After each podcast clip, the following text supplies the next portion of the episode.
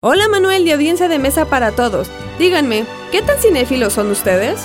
El 8 de abril se lanzó The Criterion Channel, servicio de streaming de The Criterion Collection, la firma que desde 1984 ha distribuido en formato casero películas clásicas y contemporáneas importantes, y cuya librería consta de más de mil películas y unos 350 cortos.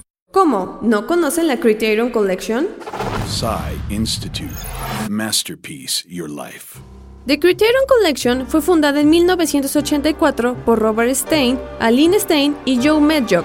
Comenzó a editar cine primero en el extinto Laserdisc y posteriormente en DVD y Blu-ray. En 2008, Criterion empezó a ofrecer el servicio de video on demand en su sitio web en asociación con Movie y posteriormente a través de Hulu Plus y luego Filmstruck, otro servicio de streaming que cerró en noviembre de 2018. Y es que la introducción de la banda ancha ha hecho que la transmisión de medios a través del streaming sea al fin práctica y asequible para el consumidor. Y sin embargo, quizás su mayor impacto sea la virtual desaparición de la industria del DVD, los videoclubs de barrio y empresas como Blockbuster Video, que por décadas se encargaron de formar a los cineastas como a nuestro Guillermo del Toro, por ejemplo.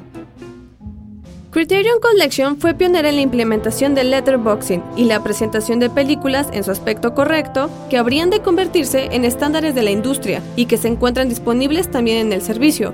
Por supuesto, el cine se ve mejor en el cine, pero ¿no podemos tener lo mejor de ambos mundos? Idea original y John de Antonio Camarillo. Soy Olivia Obregón y nos escuchamos en la próxima cápsula SAE.